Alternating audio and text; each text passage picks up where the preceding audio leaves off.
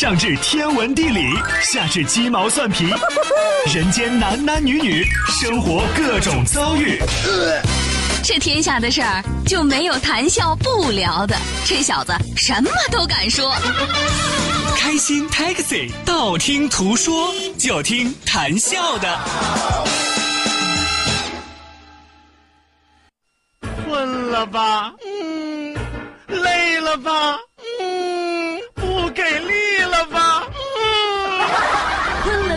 给力了，就听谈笑呀，听开心 Taxi，道听途说。生活难免苦辣咸，谈笑陪你说甘甜。开心 Taxi，道听途说。FM 九十二点六，谈笑为你而说。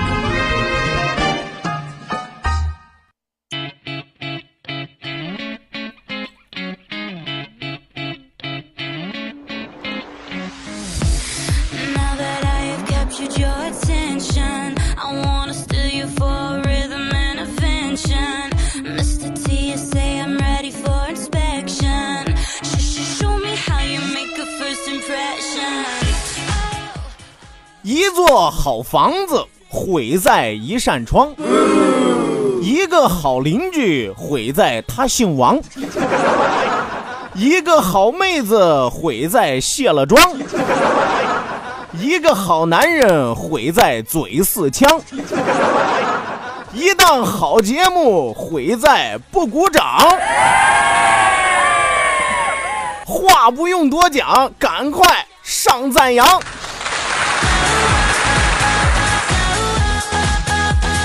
我跟你说啊，什么叫做字字珠玑？什么叫做至理名言？是吧？一个好房子毁在一扇窗啊！很多的房子里边可能很周正啊，是吧？回头你一看，这窗安的不是地方，白瞎了，是吧？我跟你说，再好的房子啊，你说两百多平、四百多平，一个窗没有啊，那叫炮楼，那叫。是吧？该有窗的地方得有窗，是吧？该窗大的地方就该窗大，是吧？客厅的窗你安个厕所的窗，是吧？那也不行啊。所以说，一座好房子毁在一扇窗，一个好邻居毁在他姓王，是吧？收音机前可能有很多姓王的朋友不干了啊。我们招谁惹谁了？是不是？你别找我，是吧？网上传的是吧？你作风好不好跟我没关系啊。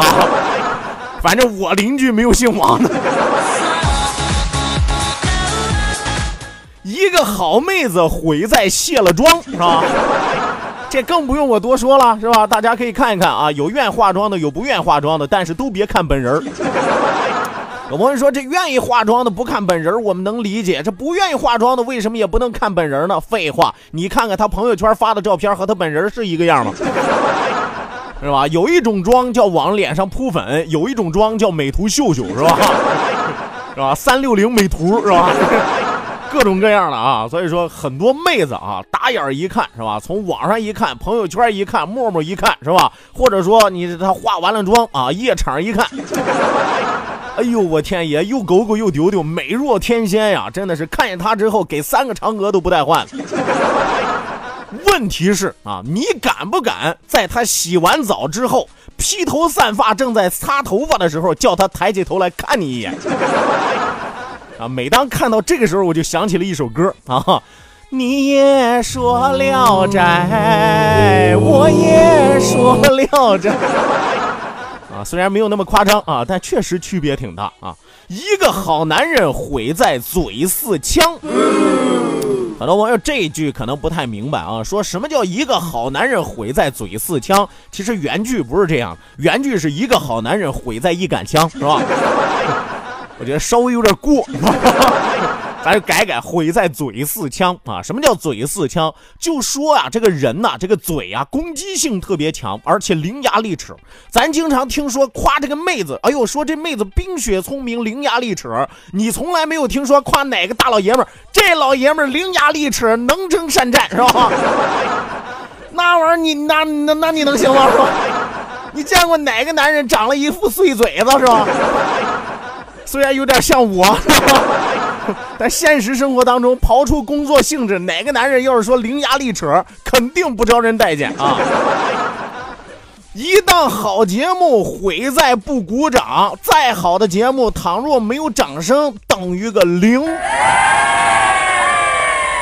所以说话不用多讲，现在求赞扬。哎，觉得这开场诗打油诗说的好的，给我鼓鼓掌，打个六。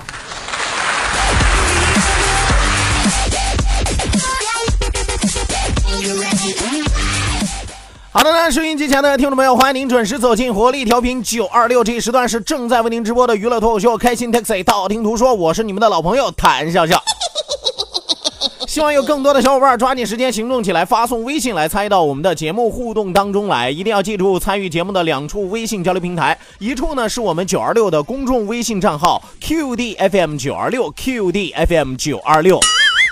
啊，另外一处是谈笑个人的公众微信账号，谈笑两个字一定要写成拼音的格式，谈谈笑笑，后面加上四个阿拉伯数字一九八四，最后还有两个英文字母，一个 Z 一个勾，一个 Z 一个勾啊。OK 那，除此之外，也希望大家能够记住我们的 QQ 群号，两千人 QQ 大群正在为您开启大门，二三幺五二五七三六二三幺五二五七三六。网络收听我们的节目，欢迎您手机下载蜻蜓 FM，搜索青岛西海岸城市生活广播，或者是直接关注我们九二六的公众微信账号 QDFM 九二六，下拉菜单同样支持在线直播。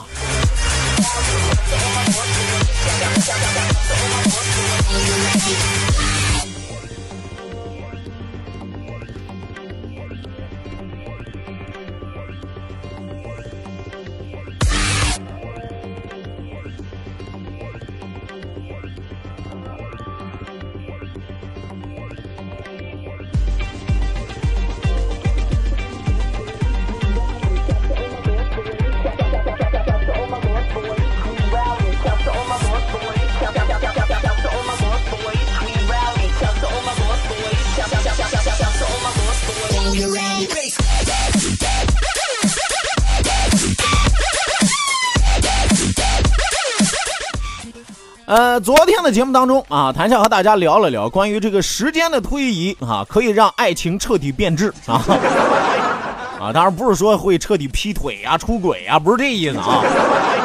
就是你会发现，这爱情之初和爱情慢慢经过时间的推演之后啊，过个三年五载，会有一个本质上的区别。昨天和大家说了，这恋爱前三天和恋爱后三年，女性会有哪些变化，是吧？直接说白了啊，少女变大嫂，是吧？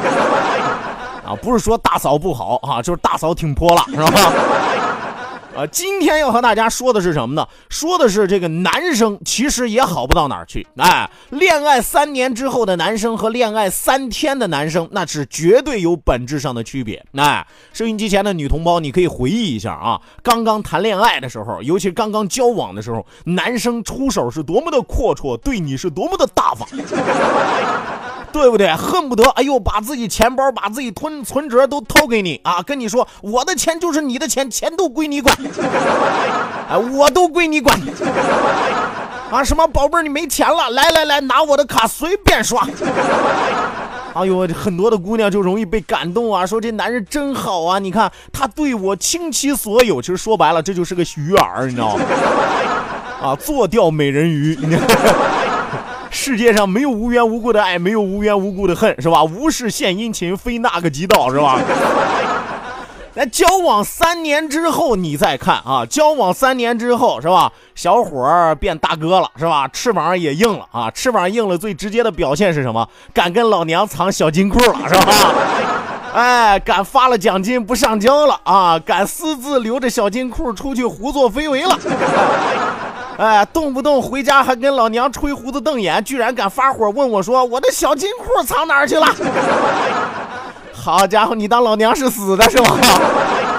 今天晚上就让你知道知道老娘马王爷有几只眼，是吧？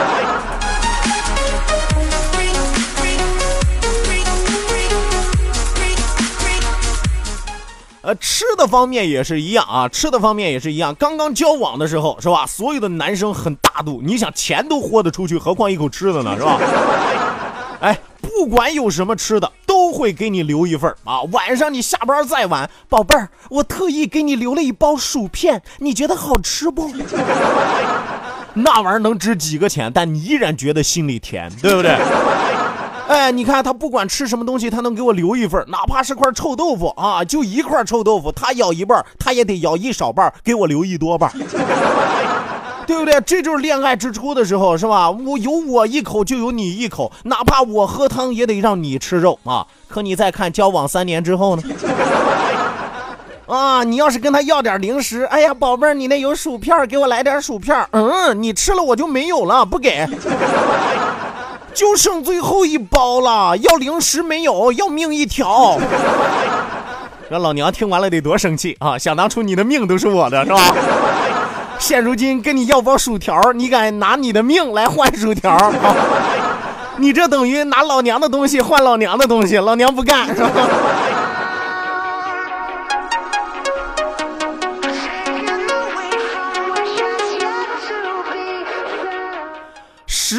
上也是一样的啊，时间上也是一样的。刚刚交往的时候，你会发现，不管这个男人他平时有多忙，他都会以你为优先考虑对象。哎，我说句不好听的，刚开始谈恋爱的时候啊，那男人就跟这个跟屁虫一样。哎呦，走哪儿跟到哪儿，下班等你下班，吃饭等你吃饭，喝水等你喝水，洗澡他也想等你啊。是不是啊？哎呦，不管在忙什么，只要你一个电话，只要你在旁边一哼唧，好啦好啦，我先陪你玩啊。是不是？想当初刚开始的时候，男人是不是都这样一副嘴脸？可是三年之后，你还能想得起他当初龌龊的样子吗？三年之后，你要是再想找他，你要是再想烦他，他永远就一句话：你没看我正忙着呢吗？你烦不烦？啊？是不是你没看我正在打游戏吗？我正王者荣耀呢，我这 啊是吧？但是所有的老娘在旁边想的是什么啊？你倒是理理我呀！是不是想当初你跟公跟屁虫一样，现在老娘变成跟屁虫了？所以说真的是风水轮流转，是吧？男人就是这样，想当初他吃过的亏，他付出的一切，早晚有一天他让你变本加厉还回来。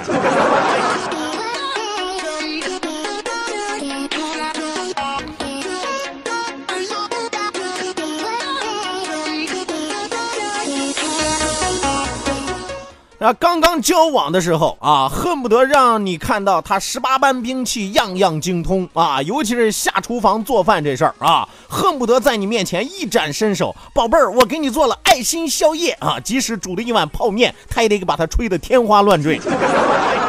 啊，可是交往三年之后呢，啊，你会发现谁做谁吃，谁吃谁做。你连面，你连面你都不会做，我这要你有什么用？说？你连个饭你都做不好，你尝尝你自己做的饭多难吃。这都是想当初男人惯出来的呀，是不是？想当初老娘要做饭的时候，你不是化妆，你爱做饭，你会做饭吗？啊，现如今嫌老娘做的饭不好吃啊。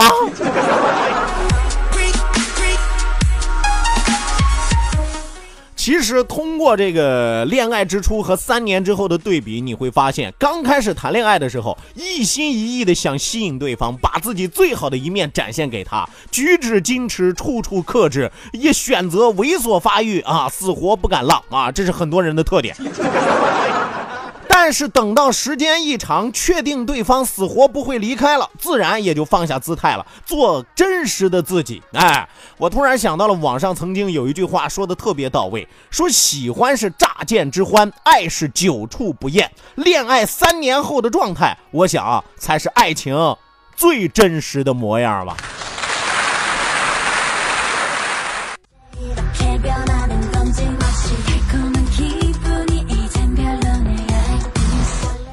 好的，那马上为您送出我们今天第一时段的道听途说，打开历史的书，点亮信念的灯。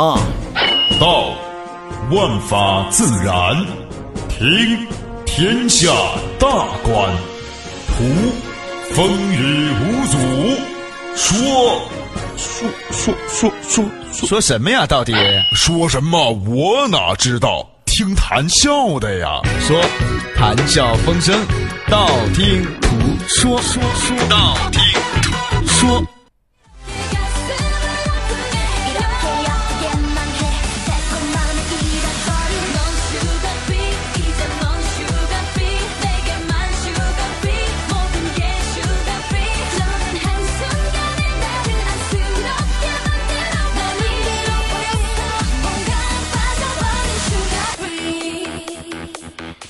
好的，那打开历史的书，点亮信念的灯。今天中午的节目当中，谭笑继续为您盘点的是中国古代十大军师排行榜。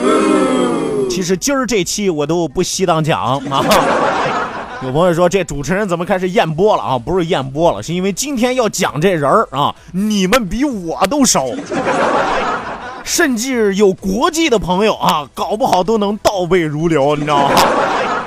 今儿是谁呢？今儿要说的就是军师排行榜的第四位。早在第一期讲这个话题的时候，我就和大家说过了，他就排在第四，人人知晓，家喻户晓。谁呢？运筹帷幄之中，决胜千里之外，明阴阳，懂八卦，小奇门之遁甲，诸葛亮是也。